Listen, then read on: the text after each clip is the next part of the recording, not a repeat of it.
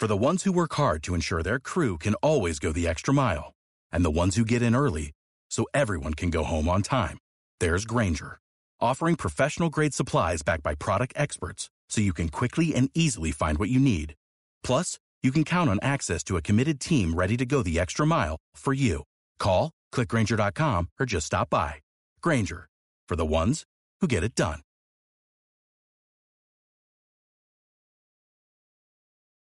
Y continuamos el, comenzábamos el programa, ¿no? Charlando del paro de colectivos, ¿eh? de este problema que deja a muchísima gente de a pie. ¿eh? Nos llamaba la atención con Gisela decir, bueno, cómo, cómo la política, los funcionarios no se ocupan de esto, de la gente que viaja y viaja horas enteras. ¿eh? ¿Sabes que algo que me llama la atención sobre este tema es cómo lo trata el periodismo? Eh, hay una grieta, por más que no nos guste la palabra, entre quienes hablan de este tema como si, digamos, lo expresan como un lockout eh, y, y hay quienes hablan de una medida de fuerza por parte de las empresas. ¿Qué quiere decir lockout para quienes escuchan esta palabra? Bueno, en realidad eh, puede aplicarse al cierre de una empresa, pero que fue decretada por sus dueños como medida de presión para que los trabajadores acepten sus condiciones eh, y o una medida impuesta por los dueños de las empresas para que otra persona acepte las condiciones, es decir, también actuar bajo presión. Hay algunos medios que no descartan que es un lockout lo que está ocurriendo, es decir, una firme presión de parte de los empresarios. Y hay otros medios que hasta el momento estamos diciendo que es una medida de fuerza porque consideramos que se está negociando, que se está charlando, que el diálogo está abierto y demás. Pero vamos a hablar con alguien que nos puede informar más sobre esto y por sobre todas las cosas nos puede informar si hay un avance en esto o la gente va a estar condenada este, hasta que alguien decida hablar ponerse firme con esto y solucionar el problema. José Troglio es presidente de SEAP, que es la Cámara Empresaria de Autotransporte de Pasajeros. José Troglio, buenas tardes. Santiago y Gisela te saludan. ¿Cómo estás? Buenas tardes, muy bien, gracias a Dios. ¿Cómo estás, José? José, lockout es una medida de fuerza. ¿Qué es esto? No, no, no. a ver, escuchaba la introducción. Eh, ni una cosa ni la otra, lo que comentaban. Es, eh, difícil de, entender en estos tiempos, ¿no? Pero es eh, tratar de ordenar eh, las posibilidades que tenemos de dar servicios, ¿no? Justamente para no parar. Mm. Es decir, para simplificar, si tenemos dinero para dar 200 vueltas, por ejemplo, y la necesidad habitual de la empresa son 250, bueno, ¿qué hacemos? de alguna forma tenemos que eh, sacar esas 50 vueltas de circulación como para poder brindar servicios. Porque si queremos dar las 250, en dos días nos quedamos sin recursos y tenemos que parar y no damos tiempo realmente que al Estado vaya, vaya pagando, vaya haciendo las erogaciones necesarias como para que podamos ir funcionando. Es eso lo que está pasando. Por ese motivo lo que tratamos de transmitir es un ordenamiento en esto, porque veníamos haciéndolo, digamos, de forma desordenada, porque la situación es dispare cada empresa. El ejemplo que yo daba, hay empresas que tendrían que dar 250, alguna puede dar 200, otras 180, otras 20, bueno. Entonces, esto lo ordenamos y buscando también, tratando de buscar la forma de perjudicar menos a nuestros clientes, menos al público. ¿Esto depende de la cantidad de unidades, de la cantidad de, de los kilómetros de recorrido y demás que tiene cada empresa? Eh, sí, por supuesto por supuesto, depende de cada uno y depende también justamente de la, de la situación de arrastre que tiene cada empresa. Este problema económico que tenemos eh, no es que eh, se inició ahora, este último mes, sino es un problema que viene de arrastre, solamente que lamentablemente llegamos a un punto donde eh, muchas ya no lo pueden sostener más y otras están a pocos días de no sostenerlo más.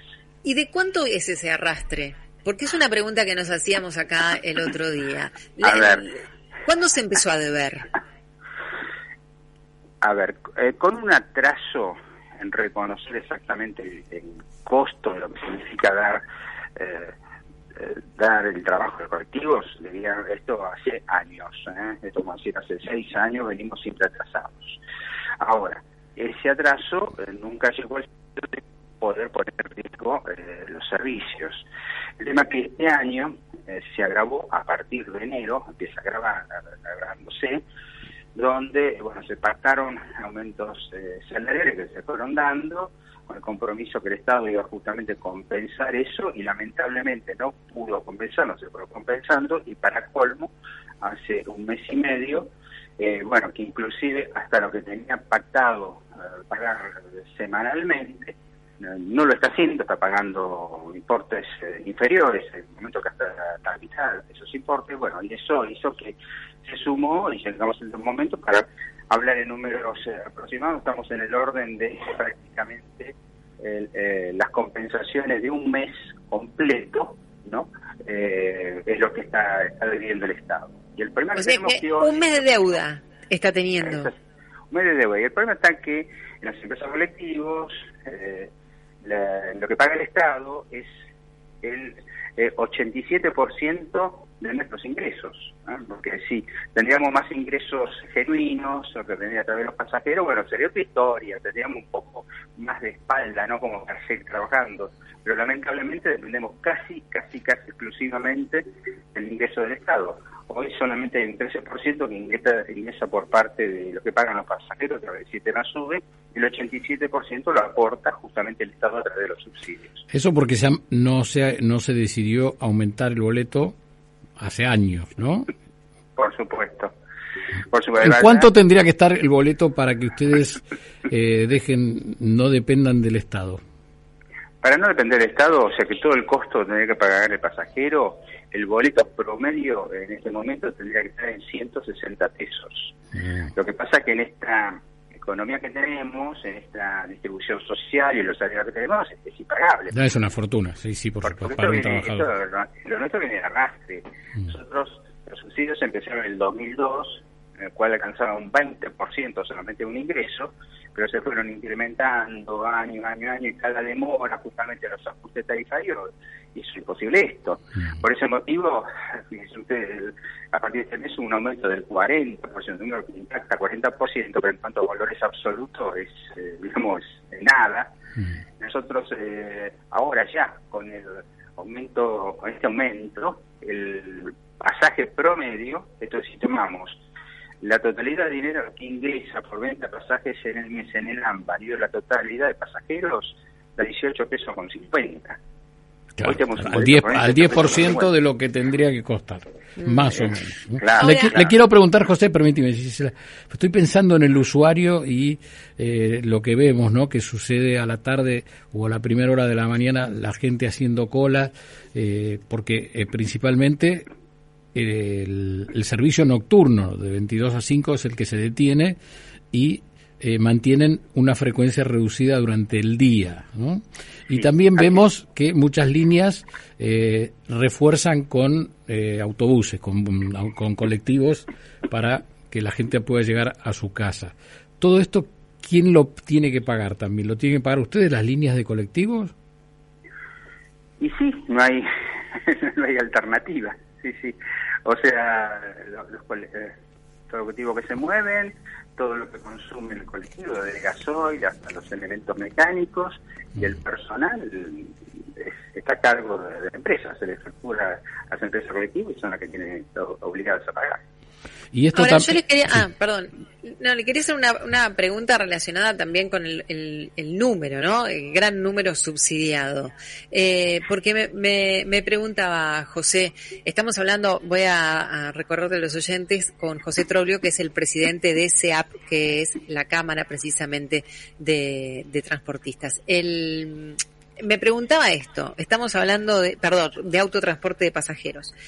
Al tener un subsidio del 87% y haber aceptado en su momento un subsidio del 87%, ¿los empresarios no fueron cómplices un poco de esta situación? No, por, nada, porque más podemos mostrar todas las notas en las cuales pedimos ¿no? que se otorgara tarifa. ¿no? Nunca nos gustó este el sistema que llegara a este punto. Es una decisión estrictamente del Estado.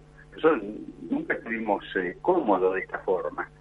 porque lo, nuestro, más, lo original nuestro era lo, ideal, cuando todos los días eh, tenemos la recaudación y con eso íbamos moviéndonos y sabiendo que, que gastar, que no gastar y que se podía hacer, que no se podía hacer. Nosotros tenemos que esperar realmente que, que se ponga y a veces, eh, como nos pasó, este verano, entre diciembre y enero, con un cambio de ministerio en la provincia de Buenos Aires por cuestiones administrativas, burocráticas, eh, las empresas provinciales estuvieron casi un mes sin cobrar un peso y eso es un mm. perjuicio, digamos, gratuito. ¿no? Nosotros nunca tenemos cómodos con esto, siempre pedimos eh, un ajuste tarifario. Además, me tengo que hacer cargo, antes de ayer tuve una reunión con el ministro Guerrera, el ministro de Transporte de la Nación Guerrera, el ministro la provincia y justamente le volví a pedir, discúlpeme, hubo un aumento de en agosto, vuelvan a dar, aunque sea a lo que sea, pero en septiembre, porque es imprescindible ir elevando, por supuesto, de golpe no se puede, pero por lo menos aumentando la participación, ¿no es cierto?, del ingreso genuino hasta llegar a un valor más adecuado. Esto, claro. No, o sea, primero... No estuvieron de acuerdo, no lo aceptaron.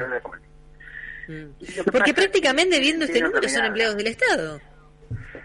Sí, sí, dependemos totalmente del Estado, sí, pero el, problema que el problema que el personal eh, somos responsables nosotros, eh, con los proveedores somos responsables nosotros, con la FIP somos, responsables nosotros. Mire, usted me permite, hasta tenemos una incongruencia aquí, eh, cómo se da que tenemos, eh, a ver, el pasaje del boleto está grabado con IVA al 10 y medio. O sea, cuando un pasajero paga su boleto, tiene un IVA en un 10,5%. Eh, pero por otra parte, todos los insumos que, eh, que compramos, desde el combustible, todos los insumos normales, están grabados por el 21%, con excepción de del bien, del, del bien de capital, que sería cuando uno compra un colectivo, hasta el 10 y medio. Pero bueno, pero todos los insumos que compramos, por eso las empresas van acumulando muchísimo saldo técnico de IVA que no pueden, no pueden utilizar. En este momento, el saldo técnico de IVA que tienen las empresas de transporte supera, supera el monto a un mes de subsidio que que pagar el Estado. Además, el dinero que nos está faltando está ahí, porque es todo dinero de impuestos que las empresas pagaron, porque el IVA eh, tiene que ser reintegrado para compensar justamente, ¿no es cierto? Pero bueno, está ahí y no, no, tiene sentido. O sea, por una parte el Estado nos debe eh, eh, por el lado de eh, del IVA y por otro lado no está viendo el pago de las compensaciones y, por eso estamos encerrados, ¿no? Estamos en una situación que esa es una cuestión justamente que justifica contundentemente el hecho que la tarifa tendría que ser otra, tendría que ser más acelerada. ¿Tienen alguna reunión próxima en vista? Eh, no, no, no, antes de ayer. El, el tema está que los funcionarios están eh, o sea, no tenemos discusión, no tenemos diferencias. Acá es un tema simplemente de, eh, disponibilidad de dinero, que puedan pagar. Que puedan pagar. Ayer Nación pudo hacer un pago parcial. Creo que algunas líneas seguramente están mejorando un poco sus servicios. Eh, bueno, esta tarde acaba de entrar un pago la provincia, por que y las provinciales están en, mejor situación, que las provinciales mañana pueda mejorar un poco, por eso eh, al momento no, no, no, digamos, hoy no tenemos en general cambios, alguna línea puede ser que haya un servicio más, pero no podemos algo algo como para poder. Explíquenos esto que quizás para los usuarios es importante. ¿Línea que cobra, línea que reanuda el servicio normal o no? ¿O van a esperar a que todas cobren? A ver, eh, no, no, no, no, no, Línea que puede dar algún servicio más lo da, lo da. Porque, a ver, repito, esta no es una eh, medida gremial como para presionar. Esto es un, ordenamiento que hicimos y de hecho una línea que estos días de poco servicio, pero algún servicio a la noche dieron también. No es que el 100% de las líneas no hemos dado servicio a la noche. Menos, por supuesto que menos servicio porque no hay nadie que esté en condición de evitar la totalidad de los servicios. Pero de ir mejorando paulatinamente, si los pagos se van haciendo, se, se van a ir haciendo. Sí, sí. Bien. Eh, José Trolio, me quedé pensando en algo y acá justo un oyente lo pregunta. ¿Cómo hace una empresa de colectivos para renovar las unidades si tienen el 87% de lo que reciben es, subsidiado? ¿Cómo se hace? Eh, si lo, si lo, a ver, en momento donde el costo, el costo del sistema está reconocido adecuadamente, adecuadamente y el Estado paga en tiempo, bueno, eso da justamente para renovar las unidades también. Por eso tenemos la obligación de renovar las unidades cada, cada 10 años. Pero de hecho, fíjese que hace ya dos años el Estado tiene tiene la necesidad de prorrogar la vigencia de los colectivos por tres años más. Justamente es un reconocimiento que no había podido pagar las empresas, lo que corresponde, lo que daría justamente la posibilidad de, renovar colectivos.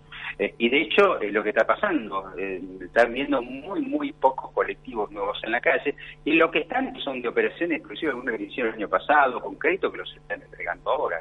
Porque si, además, por unos cuantos meses prácticamente no se van a ver colectivos nuevos en el calle. Mm. José Troglio, presidente de SEAP, Cámara Empresaria de Autotransporte de Pasajeros. Estamos complicados, ¿eh? Esperemos que por lo menos se pueda hacer el mantenimiento, ¿no? Bueno, pero tengamos fe. tengamos, tengamos por supuesto, es lo último que se pierde. Por eso estamos, por eso trabajando y con ganas de justamente con que esto se revierta, por supuesto. No recuerdo el año exacto. ¿Desde cuándo tiene subsidio eh, el transporte de pasajeros? 2002. A partir de la crisis 2001, eh, si mal no recuerdo, marzo o abril del 2002, a partir de ahí se empezó a otorgar eh, el subsidio. Es inédito. Hasta ese momento nunca había tenido ningún tipo de, subsidio económico eh, la línea colectivos. ¿Y el subsidio siempre fue de este número del 87% o fue modificándose?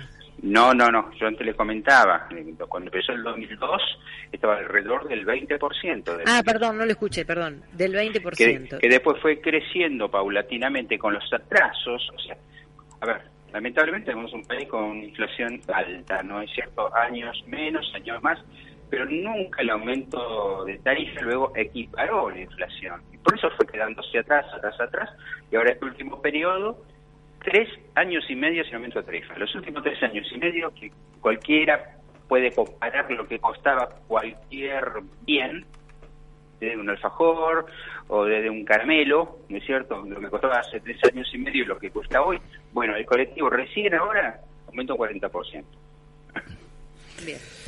Muchísimas gracias. Esperemos que por, por la gente, eh, que esto, que por la gente, por la gente que está todos los días, todas las noches para salir a trabajar, para volver a su casa, esto pueda solucionarse y por supuesto por, por las empresas, eh, por todos ustedes. Muchas gracias, muy amable, que tengan buenas tardes. Un, un abrazo. Gracias a usted. Hablaba con